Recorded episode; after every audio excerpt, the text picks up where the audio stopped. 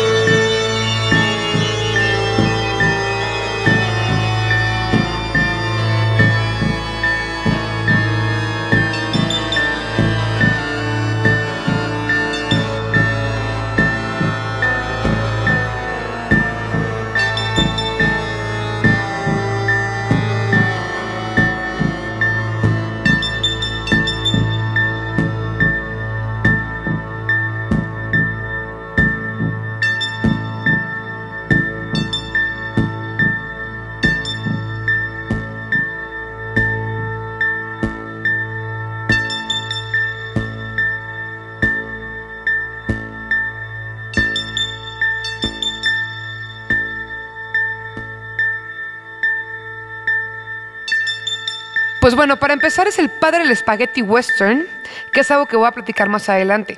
Pero ha compuesto música de tantas películas que es imposible mencionarlas todas. Es más de 500 y no es un decir, es algo literal. Entre las más famosas está eh, The Good, The Bad and The Ugly, que es una trilogía, la trilogía Dólar de Sergio Leone, de la cual platicaremos más adelante. La de La Misión, la de Cinema Paradiso, mucho cine eh, italiano y pues bueno, una cantidad de películas enormes también, muchas de, Tarantino, eso lo voy a decir ahorita, más adelante. ¿Con quién ha trabajado? Bueno, ha hecho de todos los géneros, ha hecho música para comedias, música para películas de miedo, música para, para películas serias y de las personas más destacadas con las que ha trabajado, porque ha trabajado con un chorro, se destacan además de Sergio Leone, John Zorn, Martin Scorsese y por supuesto por quien ganó el Oscar, Quentin Tarantino, que de hecho es bastante chistoso porque él suele criticar a Tarantino mucho. Las primeras colaboraciones que hubo entre mm, Ennio Morricone y Tarantino no era música original, sino música que él ya había compuesto previamente. Y en una entrevista con NME, con National Music Express, decía Ennio Morricone hace ya unos cuantos años que no le gustaba trabajar con Tarantino. Y la razón por la que no le gustaba es que era un director muy violento y que metía la música sin sentido, que ponía canciones cuando no tenía que ver ni al caso.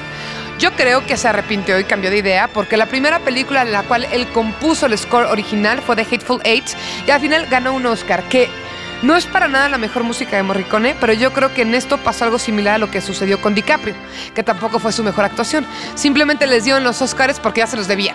Entonces está dando más bien como por trayectoria, ¿no? Ennio Morricone nació en Roma en 1928. Su papá era trompetista. A los seis años escribió sus primeras composiciones, a los seis años. Y a los 12 años entró al Conservatorio de Música. El curso que tomaba tenía que durar cuatro años y ya lo terminó solamente en seis meses. Entonces ya estamos hablando de un completo genio de la música. Empezó componiendo para estaciones de radio y de tele. Y también empezó a hacer scores de película, pero como autor fantasma. Es decir, él componía el score, pero alguien más lo firmaba, porque él era un don nadie. Y de repente llegó el momento que le llegó a cambiar la vida. Vamos a escuchar a continuación una canción que ni vale la pena ahorita presentar. Tal vez no sabían que es de Ennio Morricone, pero seguro la conocen.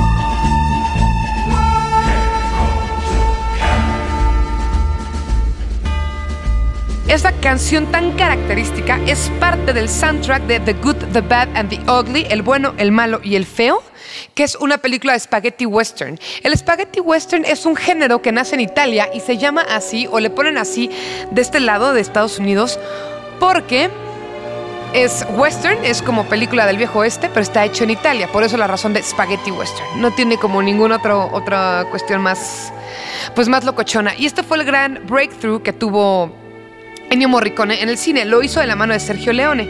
Sergio Leone es el director que hizo la trilogía Dollar. Se le llama trilogía Dollar a tres películas. La canción que acabamos de escuchar, que es de The Good, The Bad and The Ugly, es la tercera parte. La primera es A Fistful of Dollars y la segunda es For a Few Dollars More. También se le llama la trilogía sin nombre porque su protagonista nunca tiene nombre. Se le conoce como pues, el protagonista. Muy, conceptual. Y pues bueno, lo que pasó con esta trilogía es que mm, no había lana, no había recursos. Entonces, bueno, para hacer la, el score, la música. Entonces Morricone se tuvo que poner creativo para ver qué hacía porque no le alcanzaba la lana para contratar una orquesta. Entonces lo que hizo fue recurrir a elementos básicos para hacer la musicalización. Elementos como balazos, latigazos, silbatos, murmullos, arpas y la entonces nueva guitarra Fender, una Fender eléctrica. Y entonces por eso destacó tanto, porque cuando todo el mundo lo estaba haciendo con orquestas, él agarró otro tipo de recursos para empezar a hacer su música y eso fue lo que lo catapultó y lo consolidó como lo que es, que es honestamente un genio. Como les digo, aunque crean que no lo conocen, lo conocen demasiado bien porque tiene demasiada música que escuchamos por todos lados. Entonces, pues bueno, hizo Cinema Paradiso, hizo muchas películas de comedia francesa, muchas películas de la llamada época de oro italiana, muchas películas de terror y como les decía, más de 500 soundtracks. Entonces, decir que pues que Leonardo DiCaprio era el que merecía el Oscar. Claro que lo merecía y claro que lo apoyo, pero creo que Ennio Morricone se lo merecía desde 1978 y fue hasta ahorita que lo consiguió a sus 87 años. Sigue componiendo a una edad en la que muchos, y no es por culera, pero muchos están muertos. Entonces, mis respetos para el señor Ennio Morricone y pues para que tengamos un poquito más de, la historia en cuanto a Oscars y en cuanto a composición de música. Espero que les haya gustado esta primera toma de, de este podcast. Me despido con otro clásico más de Ennio Morricone, aunque sea un cachito más. Soy Romina Pons y muchas gracias por escuchar. Escuchas a Romina Pons.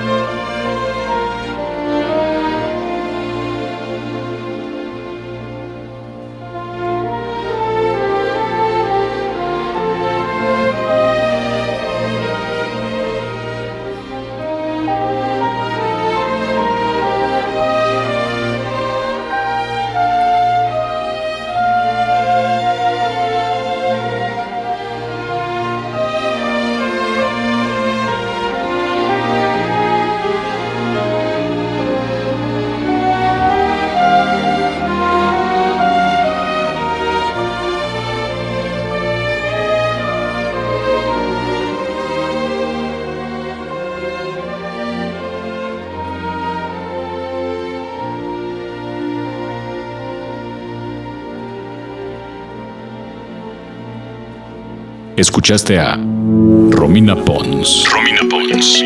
Un podcast más de Dixo. El diseño de audio de esta producción estuvo a cargo de Fernando Benavides.